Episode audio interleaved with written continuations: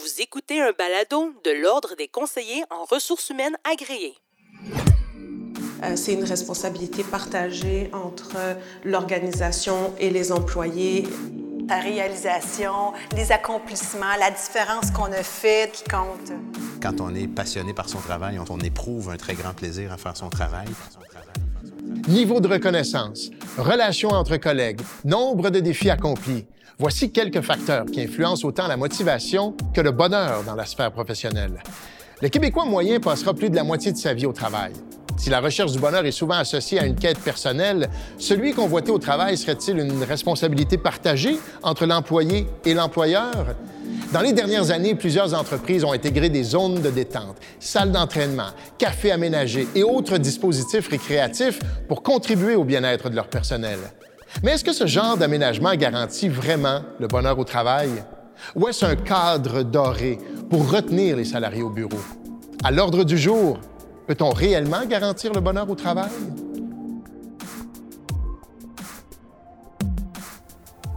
Une conversation animée par Manon Poirier, CRHA, avec Hélène Bissonnette, CRHA, consultante senior, ABP, consultant en personnel.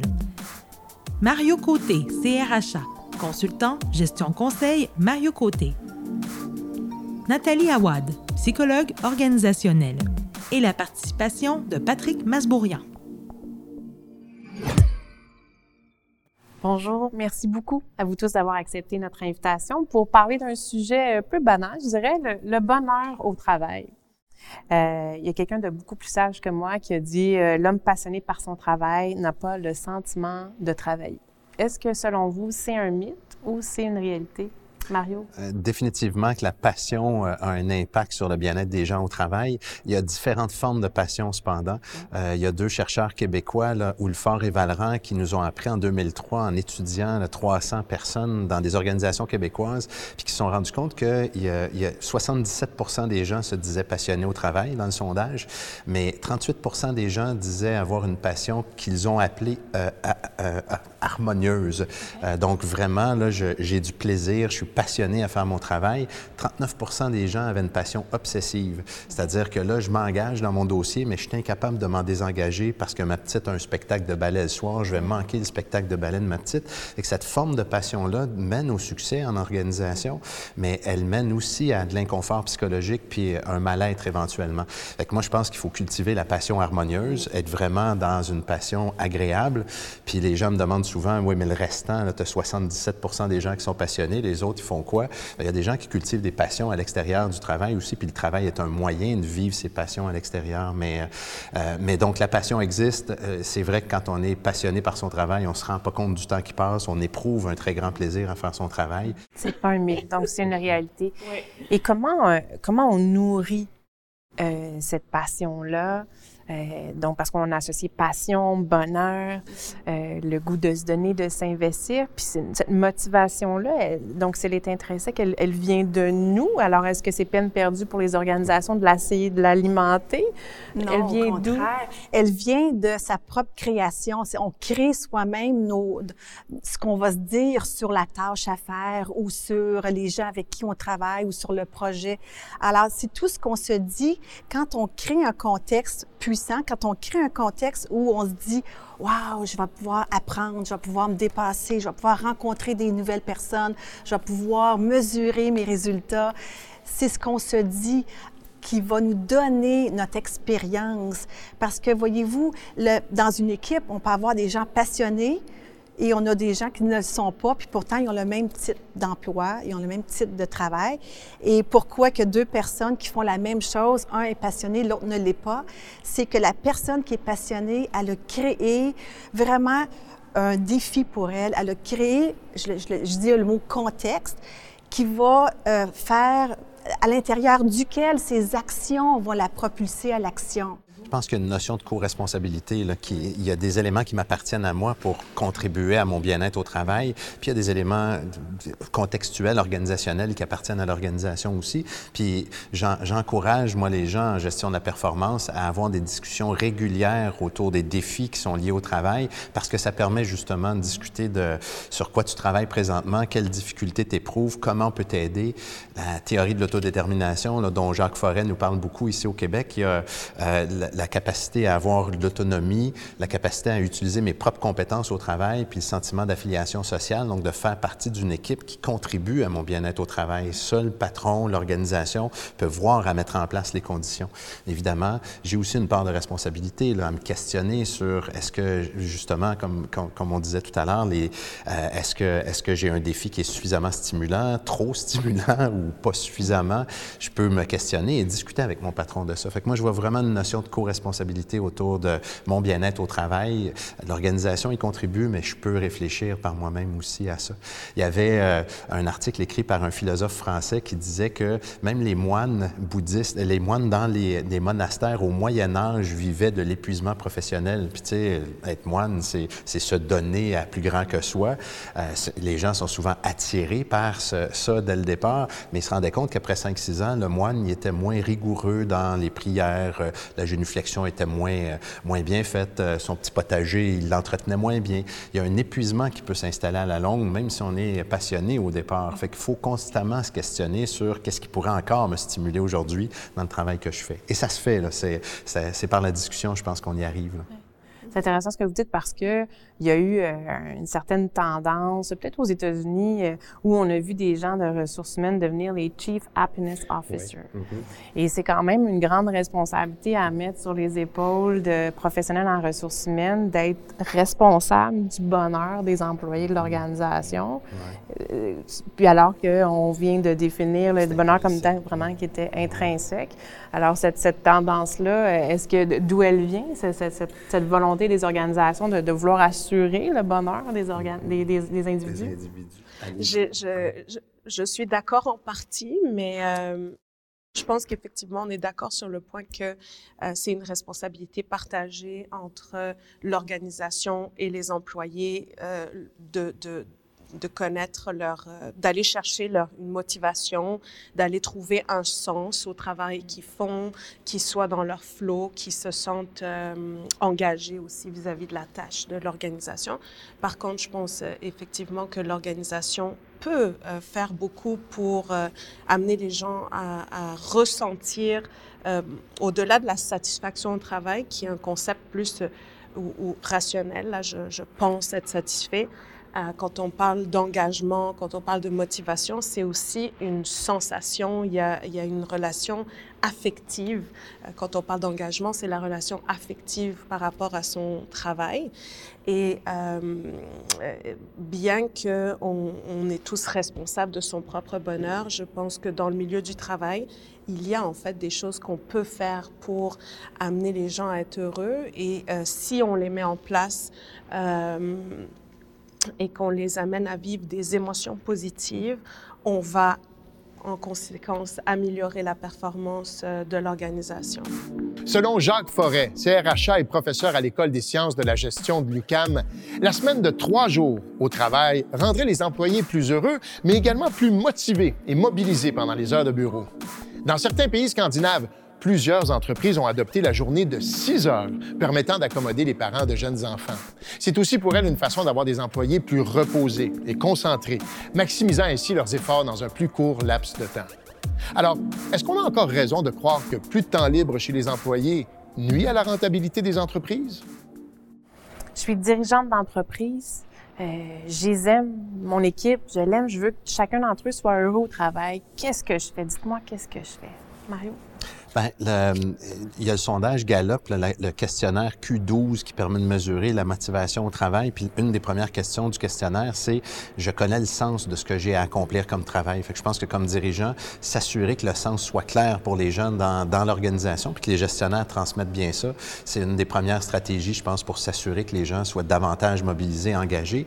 Quand les gens ont l'occasion de se servir de leur talent au travail aussi, tu je, je peux utiliser ou j'utilise mes compétences à chaque jour dans le cadre de mon travail, c'est sûr qu'on va avoir des gens qui vont être davantage mobilisés, heureux euh, au travail également. Et ça, c'est des questions que le patron peut se poser puis qui peut amener son équipe de gestion à transmettre aux gens dans son équipe de travail.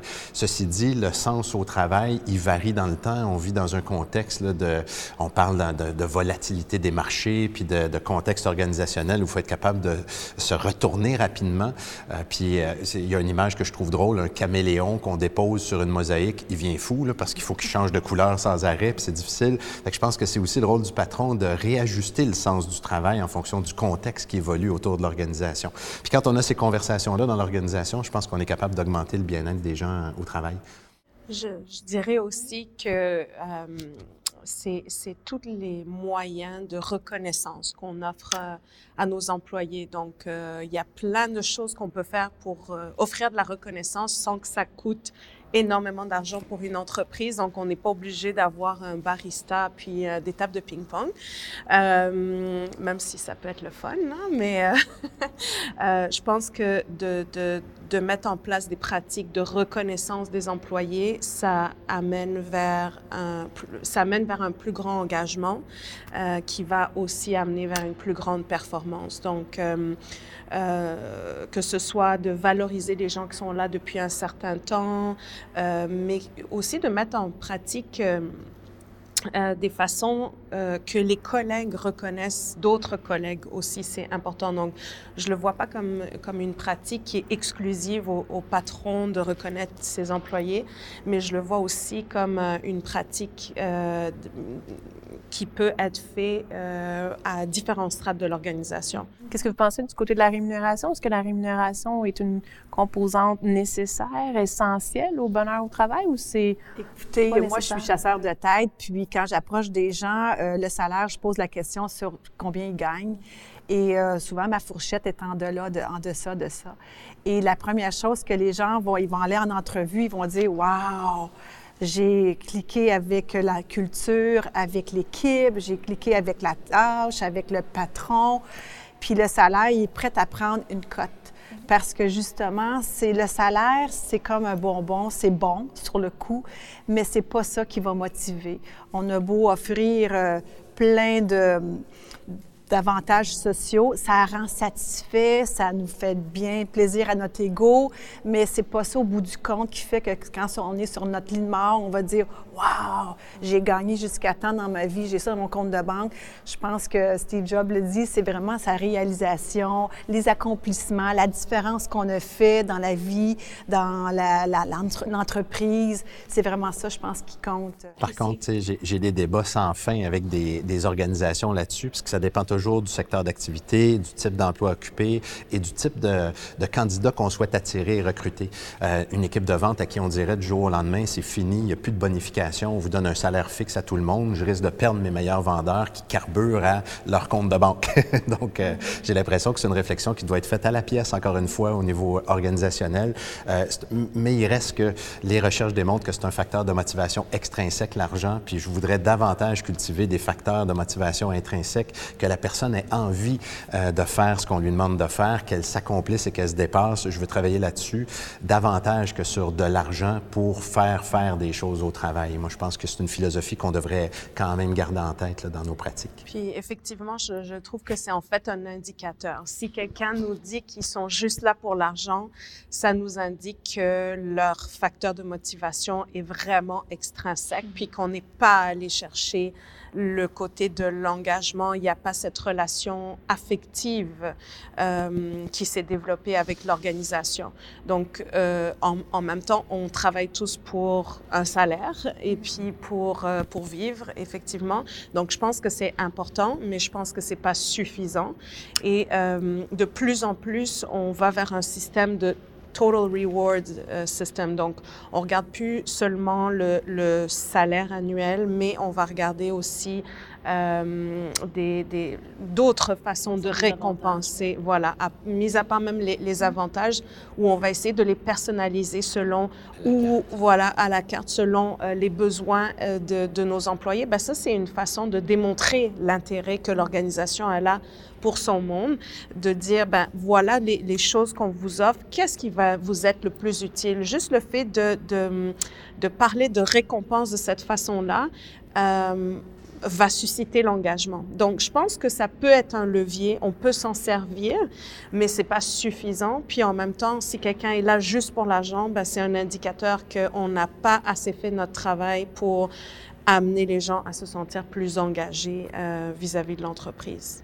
Puis dites-moi, souvent, on a des, des cas d'entreprise ou des articles qui nous présentent euh, toutes les bonnes idées très créatives qu'ils ont eues pour euh, donner des avantages qui ne sont pas nécessairement les avantages sociaux comme on, de façon traditionnelle, euh, mais effectivement accès à une salle de sport, ça a été ça pas mal au début, accès à un buffet sur place, le, le, chef, le, le, le chef, sur place, pour partir à la maison le soir. concert rock le jeudi soir.